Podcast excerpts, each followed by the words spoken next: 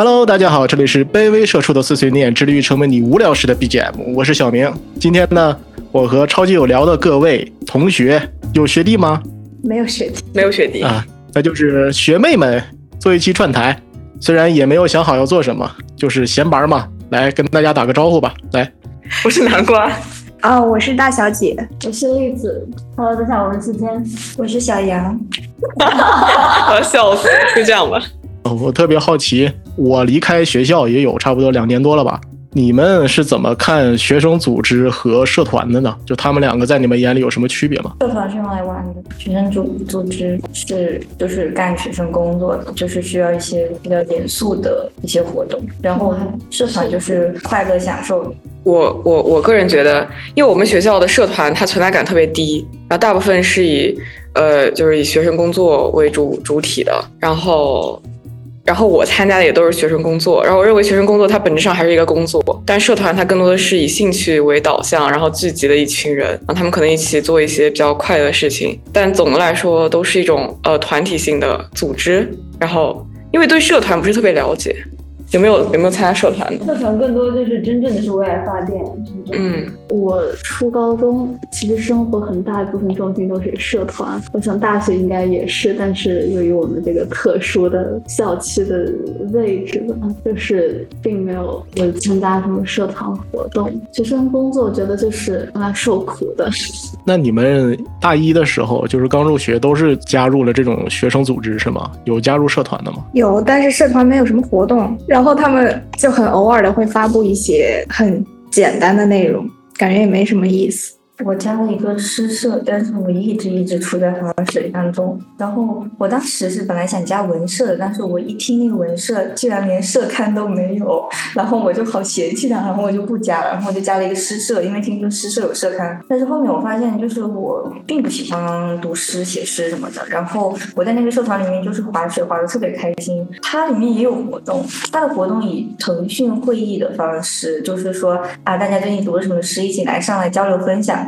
嗯，他就发了一个链接，然后约了一个时间，就是到时候进去分享读书、读的诗什么的。但是因为我就是对这个兴趣不大，然后我就从来没有进去过，然后也没有从来也没有人过来催我、叫我什么的，就感觉我想在这个群里面潜水就可以潜水，非常的轻松。我觉得这个还是要看这个社团的性质，比如说像我们舞社，还有比如说什么乐器社呀之类的，它就会要相对活跃一些。那有的时候学校有一些晚会啊、活动啊，呃，就很多机会都可以上。但是我们、我们、我们舞社确实也是，就是你加了这个群，你就算加入了。但是呢，会选出一批人来成为前线，就是更活跃的一点，就是舞队这样子。然后，嗯，当然我也有加像小杨说的那种，嗯，平常因为很多各种各样的原因需要线上参加活动的一些社团，就所以说还是要分类讨论的这样子。我我其实也是学生组织和社团都加入过，就是我大一的时候是在我们校团委底下应该叫校报吧，是做一个小编辑。我不知道你们有没有跟我做过类似这种工作的，就是每个月要写稿子给什么主编和上面的编辑大大去审审稿子，然后改稿子。然后在校报干了一年。大二大三的时候又加入了一个社团，是我们当时我们同班同学在的比较多的一个社团。那个社团主要干的就是修电脑。你们学校有吗？类似的这种社团，就是那种公益免费修电脑的。好像好像有信工他们那次他们出来一个什么活动，在那儿摆摊，然后那边挂了个横幅，说可以免费修电脑，但应该不是一个不是一个成团的组织。反正我们当时那个社团，嗯，规模还比较大吧，就相当于做的还比较好。可能可能啊，可能会比你们社团应该都会大。我们当时一届的干事，各个部门加起来的话，差不多得有一百人左右。对，就几十个人，每一年的会员差不多得有四百多个，大部分都是来学习怎么修电脑的。嗯，怎么说呢？反正我感觉他还是比较正规的。反正给我来说的感觉就。学生工作就是，毕竟他是跟学校有所挂钩的嘛，不管是团委或者是一些学生会，还是帮学校干活的，他的一些条条框框啊，或者是一些规矩还是大一些。然后社团就真的就是大家在一起玩，为了一个东西而努力吧，我感觉就是这样。但是我发现有一点，就是我不知道你们是不是，我们学校摆团的时候是先招学生会，先招团委这一波，就先招学生组织进行面试、进行招聘，然后再是摆团。我不知道你们是不是一样。也我们也是，我们也是。所以我在社团的时候，就经常会遇到那种面试学生会、团委、辩论队这种没过的，然后来报名我们社团。我不知道你们有没有同学是这样的。我是校级的一个和一个团委的，然后还有一个辩论队的。然后因为我觉得这边有点够了，就没有再去加社团这样。我就非常好奇啊，你们当时进学生会，就是进这种学校组织，你们出于什么目的？是觉得好玩吗？还是说就是觉得说进学生会会锻炼自己这样？我记得当时好像一个是学生手册上会加分儿，然后另一个是说，我有印象，好像是什么招聘还是干什么的时候，就是要有那个学生工作的经验，还是保研？要有学生干部的经验，我忘了，反正就是它是一个必须要有一个经验的事情，然后我就加了。我就是单纯的觉得应该要加，但这个应该我回想一下，应该就是网上的那些对对对视频啊、文章啊，就是人家给的那种建议意见，然后自己也想想，就觉得哎，好像上了大学就得去干一下这个，然后所以烘托下所以就去对就去面试了。大学四年不当咸鱼，你要这样做，一定要加入学生组织对，什么大学到底要不要加入学生组织？我的答案是是。没有很，有些人说是，有些人说不是，然后也有些人推荐说当什么班长，然后当团支书什么的，然后也有一些人，还有人就是做那个什么呃院级的和校级的做区别，说你应该去这个，不要去那个，就各种什么回答都有。那我们当时是不是先选的班委？嗯，对，先选的班委，然后我其实一开始是想当班委，但是我就愣是不敢说话，我也是。就突然就社恐犯了，我特别奇怪。我也是想当，我也是想当班，班委，我就觉得总得找点事干。对，班委没选上，然后就就想着那个就报一下。我感觉我刚开学的时候，就对这种社交啊什么的，就就比较的萎靡不振。然后我当时竞选班委的时候，我是想去的，但是那时候我得了重感冒，因为可能有点水土不服，我是从比较南方那边过来的，然后到北京就生了很重的病，然后当然是自己去医院请了个假，然后我就直接没有参加那个竞选。后面去面试学生会啊，一方面就是为了有一些，比如说加分啊什么；另一方面是因为我觉得我高中的那个学生组织比较运行的比较差劲，我就想看一下大学的学生组织是不是比高中的好一点，然后我就我就想去看一下。然后我我的两次面试是，就是我我是我的两次面试都没有过，一个是校级的，一个是院级的，对。然后后面我就去参加了辩论队，但是参加辩论队是我一开始的计划，就是我并不是因为这个失败了，所以要去参加辩论队。嗯，就是我一开始就决定要参加辩论队，然后参加这个学生组的这个面试。也就是一种就经历的这种扩充吧，然后后面我就成功的加了辩论队。除了加辩论队呢，就还加了几个我曾经以为我会爱上的一些社团爱好，比如说那个诗社哦，还有一个下棋的。但是我发现那里面的人都是有基础的，他根本就不会从零开始教你。然后我就就这两个社团就基本没有什么活动。所以我好奇的一点，那你觉得大学的学那个学生会比你高中的学生会好吗？那个如果好的话，我刚才就说了，就是 就是我最近在跟他们对接一个工作，然后其实我发现我当初就是并没有被面试招进去，其实算是一个比较好的选择。就是假设我如果当初真的被招进去的话，我可能会中途退出，因为我实在忍受不了就是这种工作模式。我我感觉我其实不太适合当公务员，就就类似公务员这种工作，其实我不太喜欢这种层层审核的这种。我听你们播客也说，你们最近也在招新人是吗？会问他们这些问题吗？就是你们为什么会来学生组织？会问，那你们主要问我们分管主席说时间很宝贵，你们问点有用的问题。然后他还全程视监我们，真的很痛苦，就没有人面试我们部门，还不允许我玩手机。然后我玩手机，他后面还开会说我，我真的很生气。他说你是不是从团委到我们学生会，然后你就开始摆烂？你们两个不要这样子好不好？什么什么？哎呀，一口无语。说嗯，我觉得我们部门非常的适合我，我看到我们部门做很多推送什么什么的。我 提升自我，想为大家服务。那你们喜欢听到什么样的答案呢？就按照个人的角度来说啊，就不站在面试官的这种角度。觉得有什么说什么，就是如果他真的喜欢，他就真的喜欢，就是这个态度可以看出来，就是他到底是在背稿呢，还是他就是真的喜欢这个工作？比如说他可能高中干这个干得很开心，然后有很多认同感，他就想在大学继续这种体验，这个也是有的。还有一种就纯粹的利益交换，但我其实还蛮欣赏那种能够把这个，哦，我就是利益交换，就这句话能够直接说出来的，我还是觉得他挺厉害的，挺有魅力的那种。对嗯，然后不会录用你的。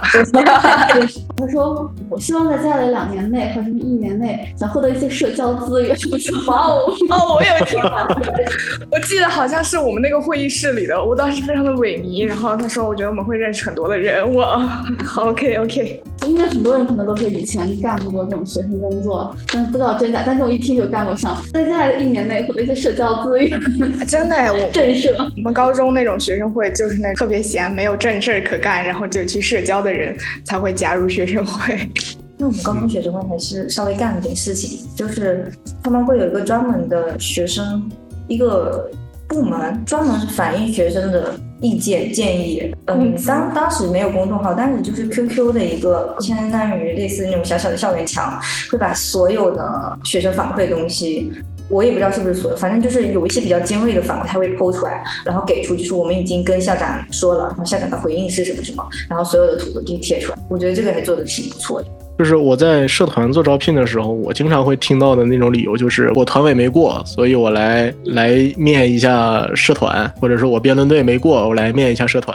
这个观感特别差哎。我也感觉对觉，，但呃也有那种假大空的，就是说我觉得这个社团非常好玩，非常有意思。大部分啊，大部分说这种的，就我稍微问一点，呃，我们这个社团的公众号叫什么，或者是其余的一些东西，他就答不出来了，就让我有一种感觉说做戏能不能做全套。你们有没有遇到说面试这种，还有一些很奇葩的答案？我有一个学妹，她上场以后，她一直说，她说：“哎呀，我好喜欢各位学姐呀，她说你们真的好漂亮呀。”我当时看到你们，我就想说，这么漂亮的学姐，我一定要加入，我要跟美女贴贴。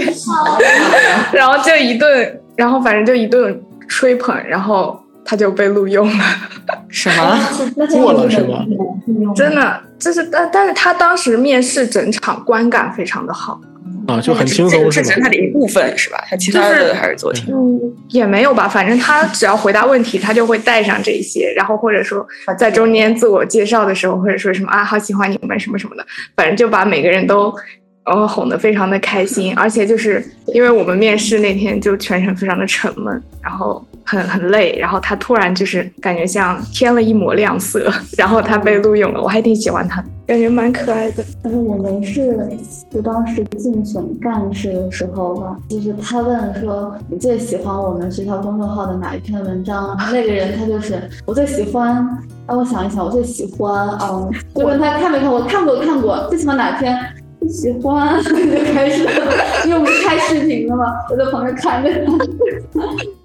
我今天去蹭了一下文院的课，然后文院老师说，他们前几天不是正在面面试研究生嘛？他首先是问了一个问题，他说：“你觉得意识形态是什么？”就是一个比较专业的文艺理论的问题。然后那个学生回答的，在这个老师那边就觉得稍微有点离谱。他说：“规训是灌输，就就有点危险。然后这个老师就当时脸就僵了。之后呢，就是再往下问，就问到最后一个问题的时候，就是呃，你为什么要报考咱们的这个学校？那就是这个来面试的这个同学，他就说了挺多比较空的话。然后呢，最后补了一句：“我很喜欢我们学校的叉叉叉老师，我在 B 站上面看到过他的视频什么什么的。”然后这个老师说他当时非常尴尬，脚趾抠地。他说：“你喜欢我，我我在哪个视频里面说过这个意识形态是灌输？”他说：“他说我太尴尬了。”然后嗯，不就，然后他也没说这个同学有没有被面试录取，也没有说。但是我觉得大概率应该没有。我反正我记得我们就我们社团不是修电脑的嘛，然后我们会经常问一个问题，就是同学的电脑你修不好了怎么办？我有一个同学他贼离谱，他说的是，那我让这个机主再买一台行不行？啊，就呃，我们当时就差点没有爆粗口，就把他滚出去。然后还有就是那种表演性人格，我不知道你们遇没遇到过，就是那种我我们一般面试的时候，因为就是简历会比较多，所以可能一次面四五个、三四个这种。你就挨个自我介绍嘛。然后这位大哥第一个自我介绍，然后他说：“我能不能一会儿再介绍？我还没有想好。”最后一个说完之后，他突然站起来举手说：“我想好了。”然后噼里啪啦说了三句话就坐下来了。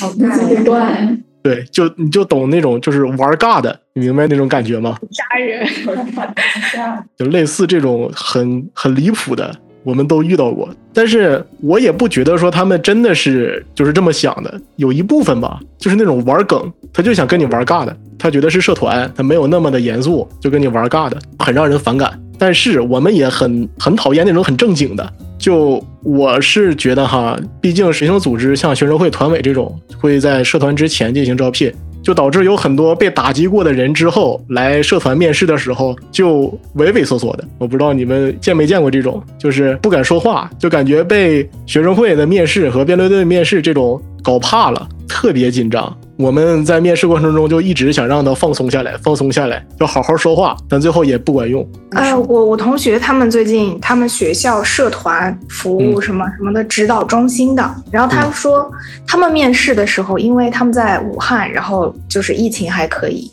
他们就是线下面试，然后说会邀请其他部门的朋友来在组面的时候。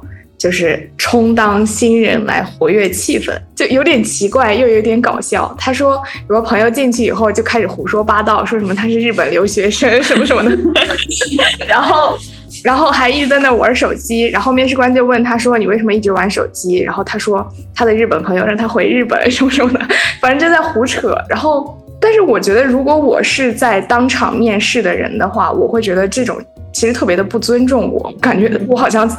一个猴子在被耍一样，对对对，其实观感很不好。我们有的时候之前也试过，面过好几轮那种很沉闷的，就是这帮学弟学妹就怎么问都不怎么开口这种。我们自己人过去想打个趣，结果就反而效果很差，弄巧成拙。对，就我们一直都在对我们那个朋友进行提问，就其他人更不敢说话了。他们可能就在他们视角里就是来了，这是这是什么东西？内地，这是谁呀？就感觉不是一个正常人。所以你们会觉得说，来学生会工作，这学生组织工作会有你们相应的就是所期盼的那种成长吗？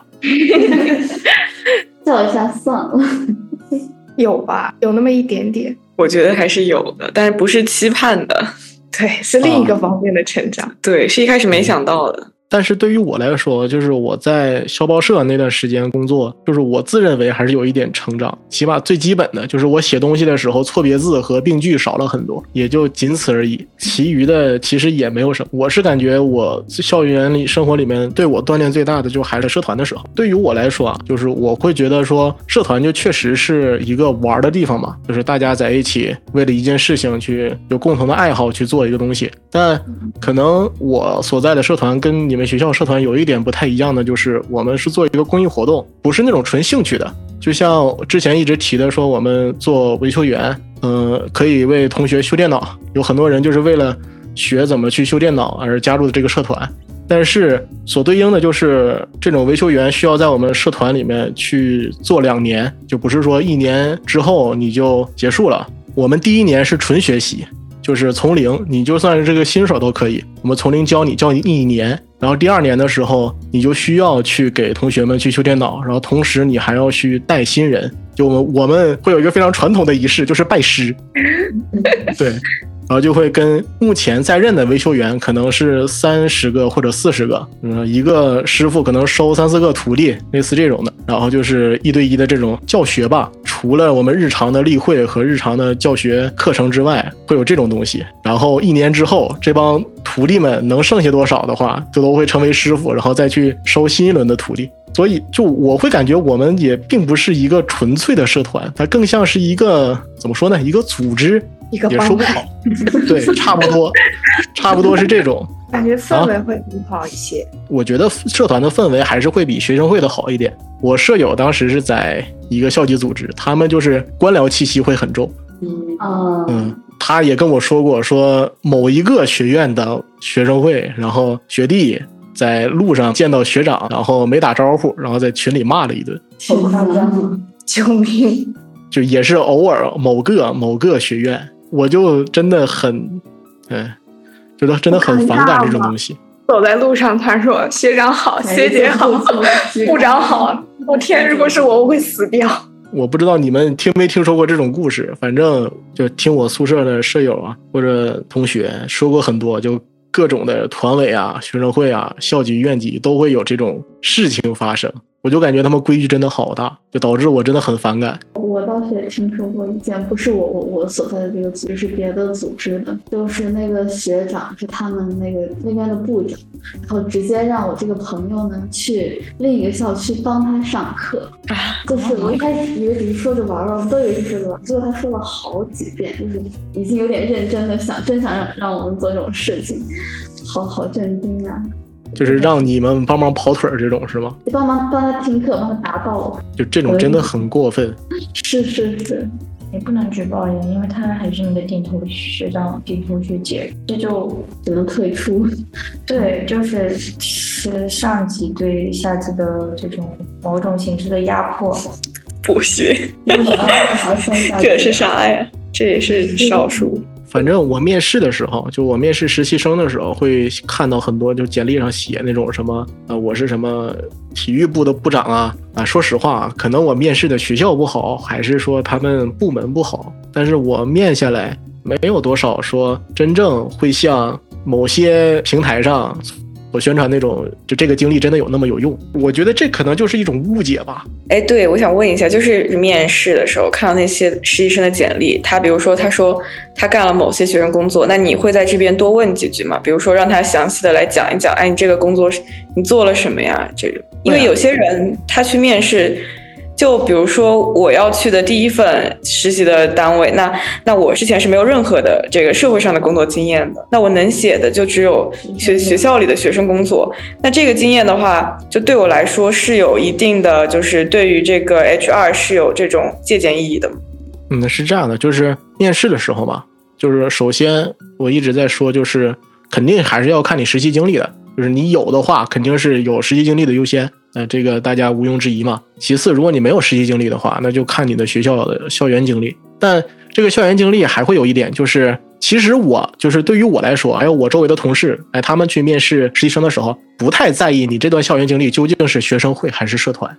嗯，我觉得应该更加看重你在之间学到什么，或者你的能力有没有体现。对，就是我也看一些小红书上或者是一些。东西上会去说学生会会更好一点，会更青睐一点，但其实真正面试的时候不会在意这个的。我们更在意的就是你在这个简历里里面，你究竟做了什么？就比如说你在学生会说你做了一个活动啊，做了一个什么比赛呀，什么活动啊，那我可能会问你这个活动是怎么做的啊？这活动体量多大？活动的周期是多少？对，然后你的活动流程、活动内容、目标人群，然后怎么宣传的？然后最后效果怎么样？然后反馈怎么样？然后你觉得有什么优点？有什么缺点？有什么亮点？照常的一个查简历嘛，就是查户口，然后去问一遍。就是有些人你就会觉得说这个东西就是他做的，就是他很了解这个事情，从头到尾我掰开了揉碎了，你不管怎么问我都胸有成竹，都能回答上来。但有些就是能看出来他就是划水的，啊，学长们或者学姐们做了一个活动，然后我把它写在了，我就是个跑腿的，但我把它写在了我的简历上，然后一问就露馅儿。我我遇到最多的就是，呃，那种做那种公众号编辑的，学校里肯定有很多这种，各个部门都会有吧，就是有个公众号，然后发一些文章，做一些摄影之类的。然后我问他们这个栏目的规划或者内容是怎么写的，听到最多的一句就是老师让我这么干的。啊啊，就老师说的，啊，老师给的我题目，啊，老师做的审批，啊，老师做的审核，就类似这种。我一般听到这种东西，我就不想再聊下去了。可是，可是确实就是从现实情况来看，很多这个部门里确实确实没有在这方面给到你这个就是自主权吧。当然，大家都上过大学，也都知道这种东西，这些学院呢，或者是这些学生会的一些文章，就是老师过目的嘛，老师给了你一个方向让你去做的。但我问你的这个问题，就是我想知道，如果这个规划不是你做的话，你会有什么想法，对吧？嗯。你不是只单独的只给我扔一句，说我问你，你们这个公众号栏目是怎么规划的？你说我不知道，不归我们管，这是老师定的。那我怎么问？我问什么都是说这是老师定的。那你在做什么呢？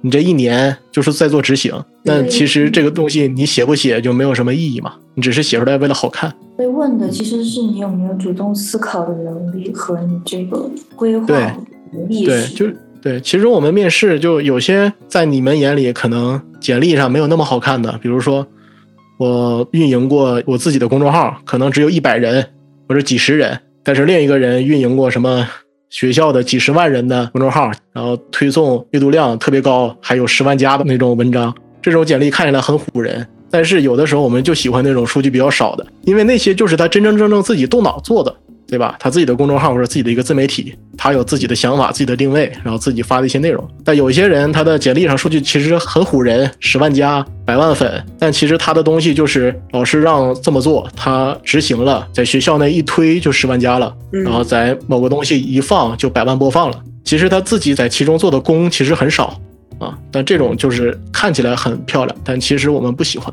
嗯反正就是学生会，就这种学生组织，它没有那么的高大上啊。可能你们入学之后也会发现，它其实没有那么的高大上。但他们所谓的那些 title，所谓的那些成绩，其实最后在简历上，如果你去求职的话，它也没有那么的有用啊。还是看你究竟做了什么。那我的这第一份实习，当没有工作经验的时候，那该怎么办？因为肯定是要招有实习经验的人呀，那就是要找第一份实习的人，不是永远都找不到这个第一份实习了。不是，也不是啊，就是如果你有实习经历的话，那我当然也会看你的实习经历。但嗯实习就是说白了，实习的本质就是在打杂，对，嗯它其实就是你们现在是在学生会打杂，然后在团委打杂。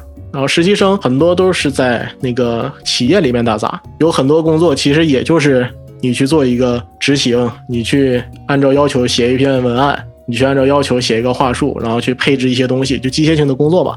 但其实聊的时候还是看你的思维，只不过就是呃两份简历摆在一起，没有在面试的前提下有实习经历的和没有实习经历的，那我肯定更偏向于有实习经历的。但是我可能两个都会面，啊、面完之后，就算有实习经历的这个表现不好，那我还是会 pass 掉。嗯嗯，它其实就是好看与不好看的问题。就如果这个企业真的很真的不缺人，清华北大简历满天乱飞，然后动不动硕士博士的这种，那肯定就是没有实习经历的话，你投也没有用。但如果这个岗位或者这个公司简历没有那么丰富，就没有那么的充足的话，那其实都会有面试机会的。只不过你要需要在面试的时候把握住机会就好了啊，嗯不一定会被刷。嗯那所以其实没有实习经历的话，就第一段实习还是还是挺挺难找的吧。会难找一点，这确实就是会难找。但是一个趋势就是，现在开始找实习的时间点也越来越早了嘛。但其实实习生，像暑期实习生，或者是寒假实习生，或者是一些平常的校园实习，更多的是稳定。就只要你能表示出，我不管怎么样，我都能在这儿干三个月啊，那你其实有很大机会会过的。就我经历过很多，就是面试的时候说的特别好，然后在这儿干了一个月走了，干了一个半月走了，干了俩月走了，然后我还得重新再招实习生，导致我时间成本很高。所以如果一开始找第一份实习的话，就不挑活嘛，不挑活的话，你的上岸的几率会很高。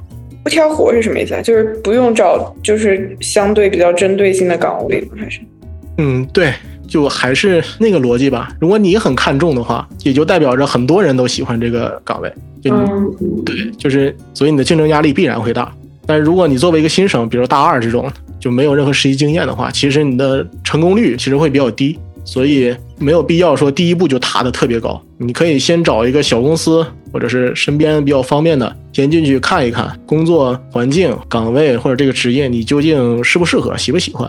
然后如果不喜欢的话，你就到时候再走嘛，再换一个。在我眼里啊，就小公司虽然它会有各种各样的不好，它规章制度不怎么规范之类的，不怎么正确，但同样的岗位，比如说新媒体运营，比如说公众号运营，它就是这样。大公司和小公司做东西大差不差，嗯，你可以先试试自己喜不喜欢这种东西，然后再去做选择。我想问一下，为什么学了计算机，然后做了运营？呃，就跟你们就是高考填完志愿之后想着转专业是一样的。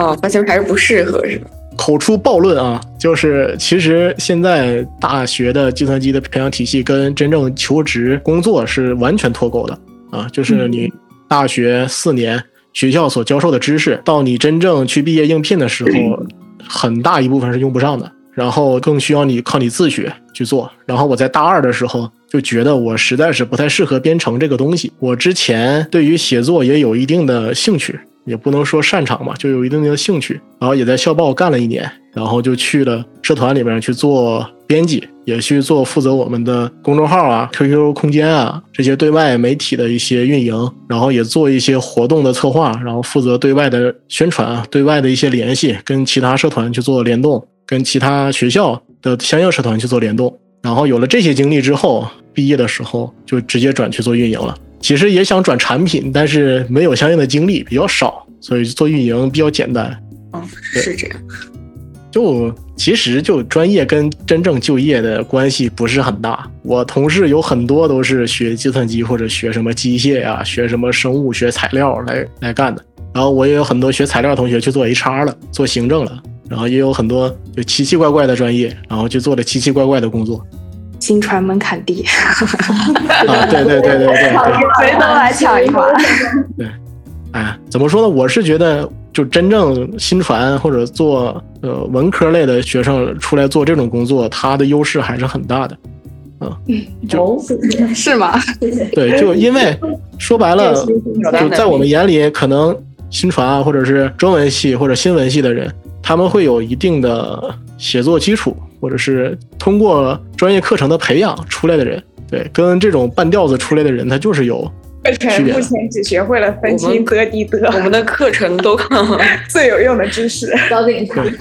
我就我有朋友也是做广告的，然后他们也会有很多同事就是广告出身，你就干起来的话，就是没有那么的像人家得心应手吧。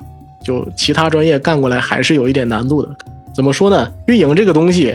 确实门槛低，但是你想做好了就真的很难。有很多人，大部分就是做一个，就是很普通的水平，甚至是很垃圾的水平。这个圈子就这样吧，它不像理工科会有一个明确的门槛在那儿啊。但是你真的想做好，真的很难，就还是需要去学，还是需要去练的。只不过我们这些债就是之后来补嘛。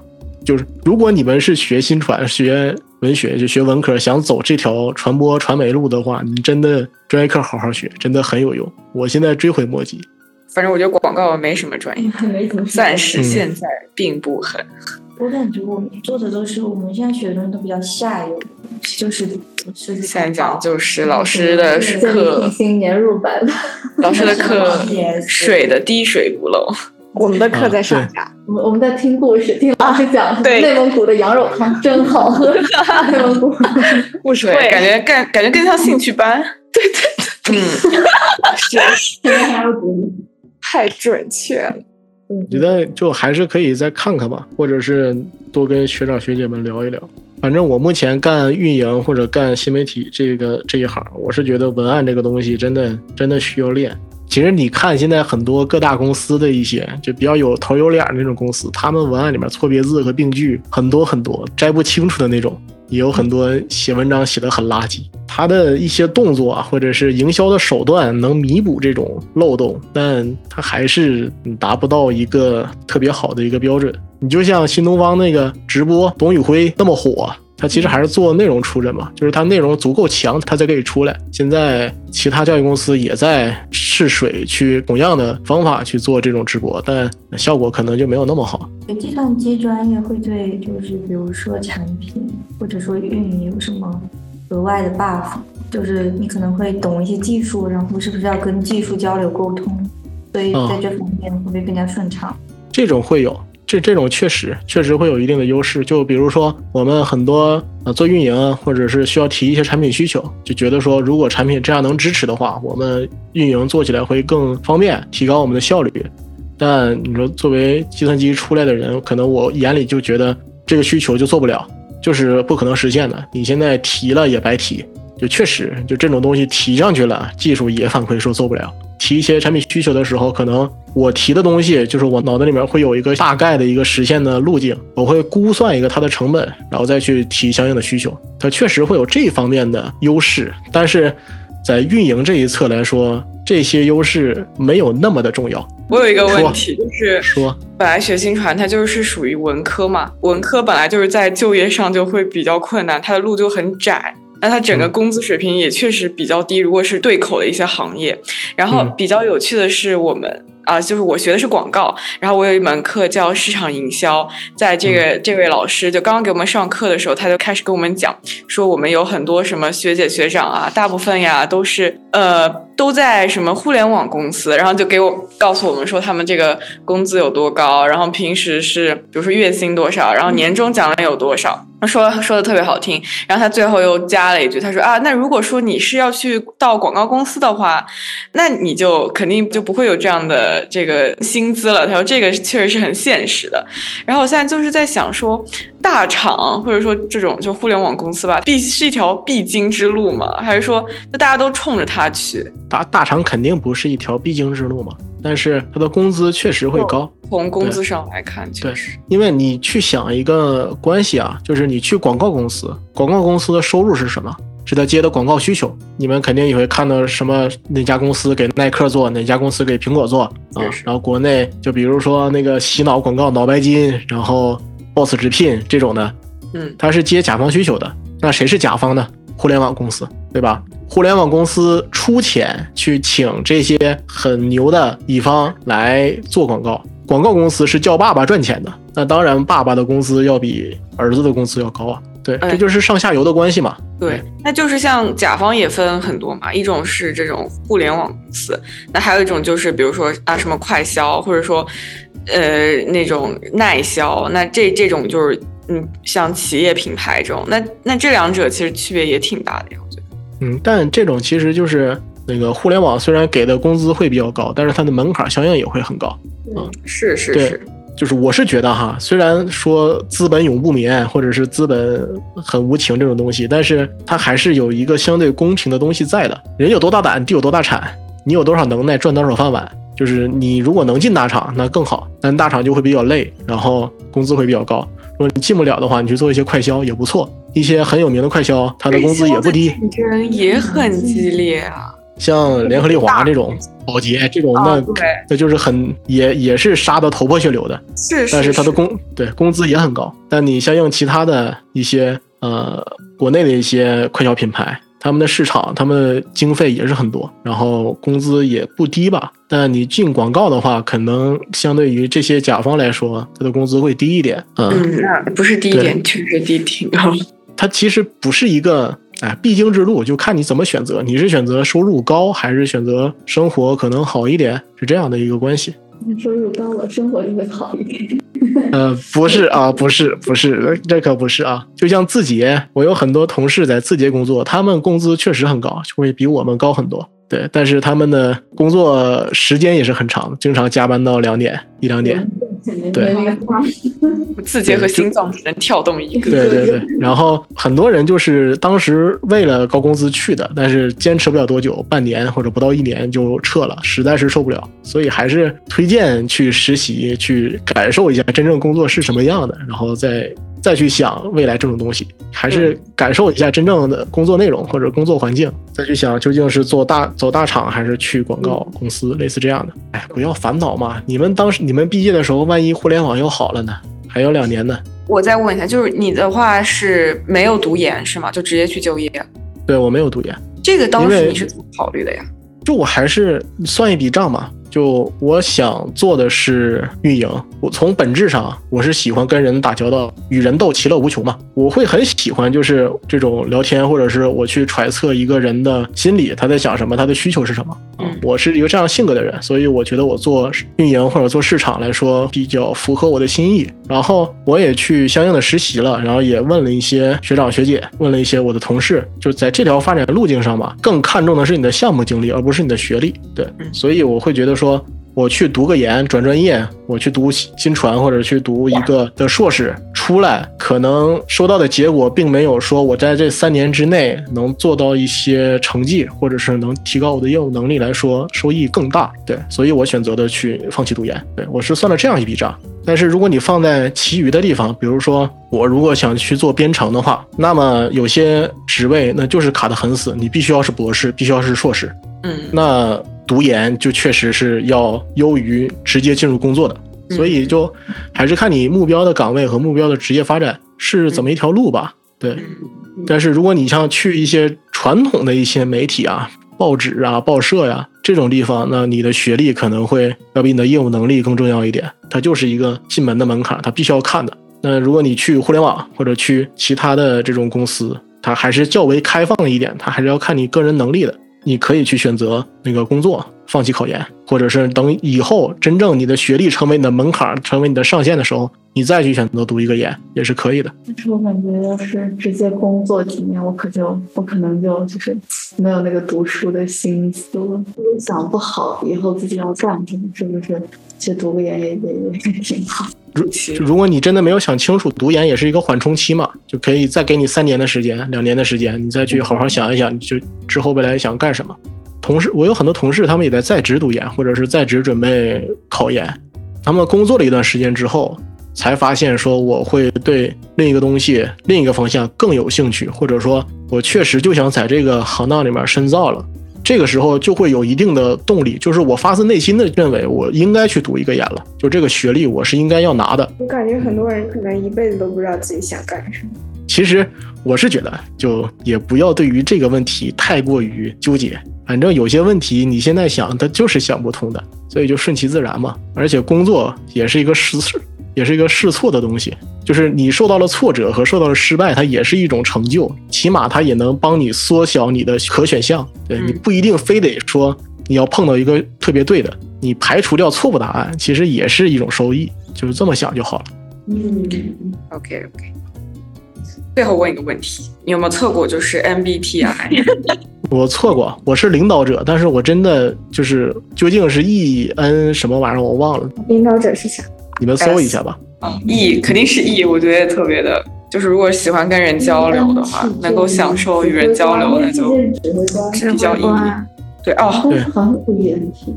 在搜的时候再顺便问一个，就是其实有时候会觉得自己比较社恐，或者说有时候觉得社交并不是一个对于自己来说那么令人快乐的事情，然后就会觉得这一点好像在呃职场上或者说在整个社会上其实是一个很大的劣势。对但其实这一点有时候又很难去改变它，对，然后就在这一点会有时候会想不明白，然后会比较比较烦。这个有没有一些看法？做一个就是做一个享受享受在其中的人。社会对这种就是不太享受社交的人好像并不友好。我其实没有感觉到这一点吧，啊，因为 我以前也 感受不到。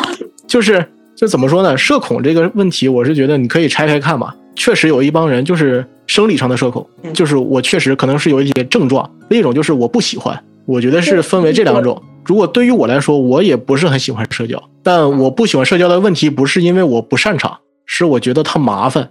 嗯嗯嗯，就是我从小是从工厂大院里面出来的，就小时候父母跟周围邻居都认识，所以会有很多过年过节啊、串个门啊之类类似这种东西，从小就有。然后酒桌上可能过个节要举个杯敬个词，从小就会干。所以社交这方面来说，我会。它对于我来说，我不是一个我不会的东西，我会觉得很困难、很抗拒的东西。但是我会觉得它很麻烦，所以我不爱社交。所以我周末如果下班之后，就我不会去跟我的同事们去，很少吧，很少去跟他们约着玩儿。我去酒吧，或者说我去一些强社交的地方，我更多喜欢就是自己待着，自己在家里，或者是出去散散步。嗯，写稿录播客。其实我也是抗拒社交的，但我不会感觉到说，因为这些问题你会受到一些排挤或者受到一些偏见。因为如果你是这种性格，你真的从生理上就抗拒这种，就十分厌弃这种行为的话，你自然就不会去选择一些 social 的岗位。就在我看来啊，很多人会觉得说我社恐，我不会讲话，我要去做一个销售，我去锻炼相应的能力，我觉得都是扯淡。就我身边很少会有这种东西成功的例子，更多的就是我干完之后我更讨厌了，或者就是我实在是受不了。很少有那种说我干完之后我改变了自己，让我给自己增加了一项技能。那我觉得你，如果你真的很社恐，非常社恐，你就不会去选择这种东西。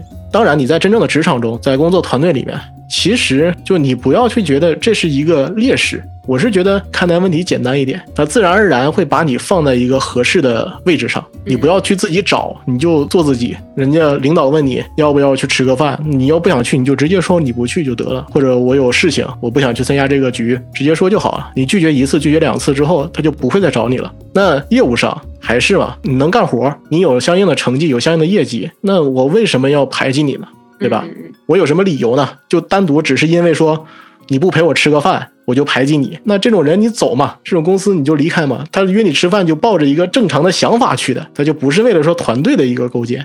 如果你在一个正常的公司，你有相应的业绩，你能拿出相应的产出，你不影响到正常的工作，那线下的一些关系之类的，其实没有那么必要。而且我是觉得，在我工作这些公司里面，然后还有朋友的这些公司里面，其实大家现在都是呃有一个观点吧，就是只是同事，同事只是同事。真正想成为朋友的话，就是等我离职之后，咱俩之间没有利益冲突了，没有利益关系了，到时候再成为朋友。只是在同一家公司在一起工作的时候，只是同事关系，也没有太多的强社交的东西，所以不要太把这种事情放在心上了，没有必要。好了，我们查到了，领导者是 ENTJ。我靠，真的假的？这么吓人吗？怎么了？是有是有点不敢置信吗？是是因为我很久以前是这个，对呀、你之前就是领导。我之前就是这样吗？对对对，你这是只是从异变来了，我已经我已经极其奇怪了，现在。笑死。嗯，那我们就跟大家说再见了，因为教学楼要分门了，拜拜。拜拜。拜拜，再见。